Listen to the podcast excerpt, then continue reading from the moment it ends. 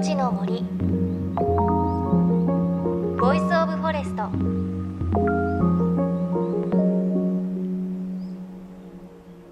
おはようございます。高橋万里恵です。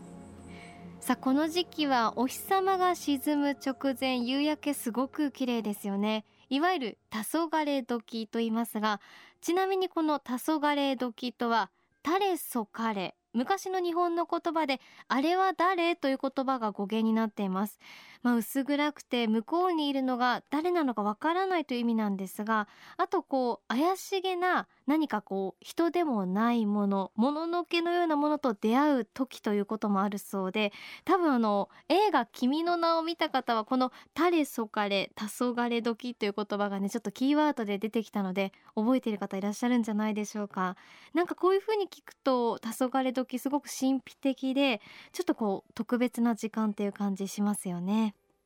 さあ JFN38 曲を結んでお送りします。命の森 Voice of Forest。この番組は鎮守の森のプロジェクトをはじめ全国に広がる植林活動や自然保護の取り組みにスポットを当てるプログラムです。各分野の森の賢人たちの声に耳を傾け森と共存する生き方を考えていきます。さあモバイルボヘミアン四隅大輔さんのインタビューお届けしてきましたが今週で最後となります。ニュージーランドで半自給自足の生活を送りながら1年の半分は世界中を旅している四隅さん。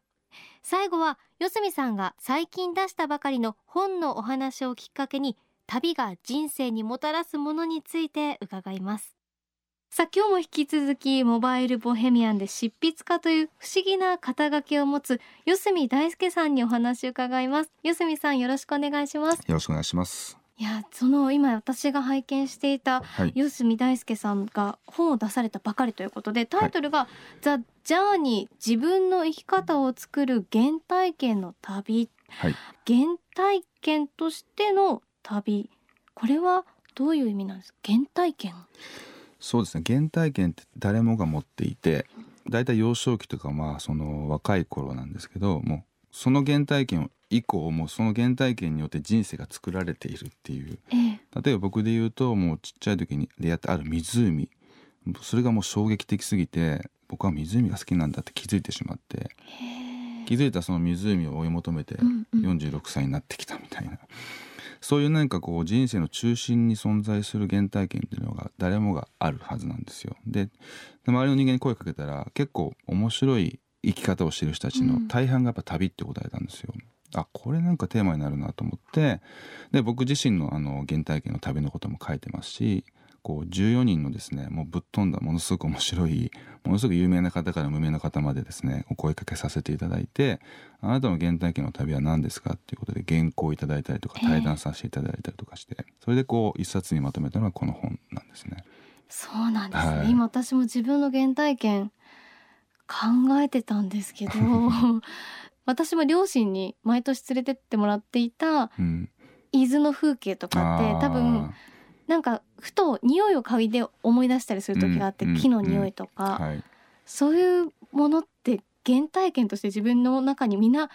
あるものだったりするんですかね？そうですね。多分今おっしゃったのは原風景みたいな言葉が当てはまると思うんですけども、うん、必ずこう何か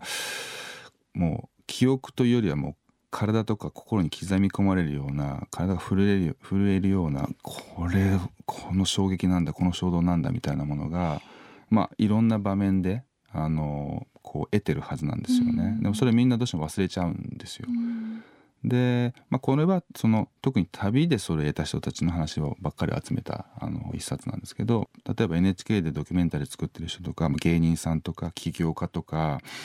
あのベストセラー作家とかですねいろんな人に声かけさせていただいてるんですけども今やられてることが全部その原体験からつながってるんですよね。それがすごい面白くて。でそういうすごく面白いストーリーをご紹介したかったっていうのとあなたにとっての原体験って何ですかっていうのをその原体験をちゃんとこう意識して生きている人ともう完全に記憶の彼方に忘れ去ってしまって生きている人って人生が違うってことに気づいたんですよね。うん、ぜひそれを思い返してほしい。ってもしそれを思い返した時に今自分がやっていることとか今自分の人生ライフスタイルが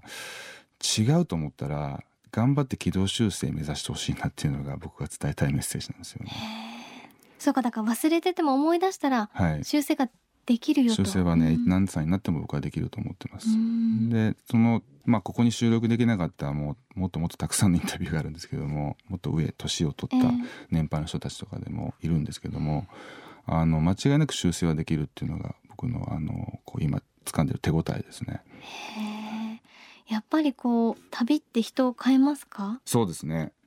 多分自分を変えたいって思う人がたくさんいると思うんですけど、うん。僕よく言うのは自分を変える必要はなくて本来の自分に戻ってほしいって言い方をするんですけどその自分本来の自分に戻る方法っていくつもたくさんあると思うんですよ。で旅が一番楽だな簡単にできちゃうな旅に出ちゃえば特に一人であの一人旅に出ちゃえば一人が大事です、ね、一人の方がより強烈な体験になりやすいのであの本読んだり映画を見たりいろんな方法があってあの旅だけではないんですよ、うん。だ旅が一番楽だなっていうのがありますね。一気にそういう体験ができちゃうっていうのがあって。だから旅を100%正当化するつもりはないんですけどもし方法が分かんなくて迷ってる人がいたらまず旅に出てみてくださいって言います、一人で一人でまず行ってみてください、別に海外じゃなくても世界一周じゃなくても、僕みたいに自転車で2時間かけて湖に通ったみたいなそんな旅でもいいのでまずちょっと非日常のもう100%非日常を味わえる旅に出てみてくださいっていうのがありますね。でそれものすごく簡単。例えば地下鉄乗る時に必ずこう行き先の終点のうん地名が出てるじゃないですか、多分ほとんどの人いかそこ行ったことないと思うんですよ。うんうん。東京の地下鉄って例えばあの世田谷の方から乗ったら東京の反対側のい聞いたことない街の名前が常に載ってるじゃないですか、で皆さんそこ行かずに手前の都心で降りて会社行かれると思うんですけどいつも見るあの地名のとこ行ってみるみたいな週末にちょっと隣の県またいでみるみたいな。それくらいでいいんですよね、うん。もっと言うと家から、えー、と駅までの間のいつも通る道をちょっと変えてみるとか。単純にその瞬間普段と違う景色ですよ。普段毎日同じ商店街歩いてて道路2本外すだけで通ったことない住宅街があった。こんな庭があってこの庭にはこんな木が生えていてとか。その瞬間もう今まで毎日同じ同じ情報しか入ってなかった状態に全く新しい非日常の刺激が飛び込んでくるのでそうするとこう自分の中で変化が起きるんですよ。で同時にそのこう変化を自分の中でその味わう感じるっていうことに集中するとさっき言った自分の心とつながれる状態になるので全然あの僕みたいに僕はちなみに明日からパリに飛んで十数カ国最後キューバで旅を終えるという2ヶ月近い旅に出るんですけど、ええそんなことやんなくても日常の中で本当に旅っていうのはいくらでもできるのでちょっと意識してもらえたらいいなというふうに思いますね。であの最後になんですがちょっと変な話なんですが四隅さんは、はい。命が終わる瞬間はどこで何をしていたいですか？そうですね。僕が今暮らす森の一番深いところに行って土に帰りたいですね。あすごいですね。やっぱり最後の最後も森の中で自然に帰る。そうですね。なんか僕人間ってこう搾取する側で終わっちゃうじゃないですか、うん。でもっと言うと今人間の体ってもう添加物だらけであの例えば森に埋めちゃうとその周辺木々が生えなくなるらしいんですよ、うん。汚染してしまうらしくてだ僕がこうオーガニックなものを食べたりとかこうなるべく自然と寄り添った暮らしをしたい理由っていうのは自分の肉体の純度を上げたいんですよね。で添加物をなるべく入れないとかそういう農薬をなるべく入れないそれはまあ自分自身が健康になれるとかパフォーマンスが上がるっていうのもあるんですけど最後ちゃんとこの大地から授かった肉体を返したいっていう気持ちがあるんですよ。これ本気で考えててそれはまさにこの質問はもうあのもう即答で答えるのはもう森に帰りたいですっていう。きっと私が帰ったら添加物が家で汚染しちゃうなるほど本当に貴重なお話でした、い。あのこの後パリに飛ばれて2ヶ月はい。間冒険ということで、素敵な冒険をお祈りしていますのでまたぜひお話聞かせてください、はい。ありがとうございましありがたとうございました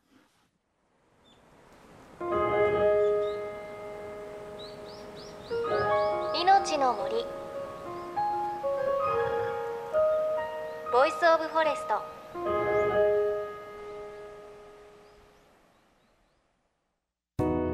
JFN38 局では東日本大震災で被災した沿岸部に津波から命を守る森の防潮堤を作る鎮守の森のプロジェクトを支援する募金を受け付けています。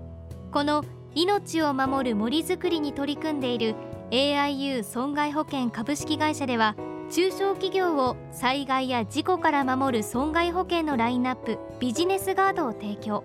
AIU では法人会納税協会会員からのビジネスガード新規契約企業1社に対しどんぐりの苗木1本を植樹する活動を行い被災地の復興全国の防災減災に取り組んでいます。詳しくは番組のブログをご覧ください。命の森 Voice of Forest 今朝は四角大輔さんのインタビューお届けしました。いや原体験っていう言葉すごく印象的でしたね。誰もが持っていてまあ四隅さんの場合は湖が好きだということにね小さい頃の湖の体験で気づいたということですがね私も振り返ってみてちょっと両親のね一緒に行った旅行とか思い出しましたが皆さん原体験子供の頃に印象的だった体験とか旅ってあるでしょうかね？あと旅は人を変えるということで一人で旅をすることが大切だということでした。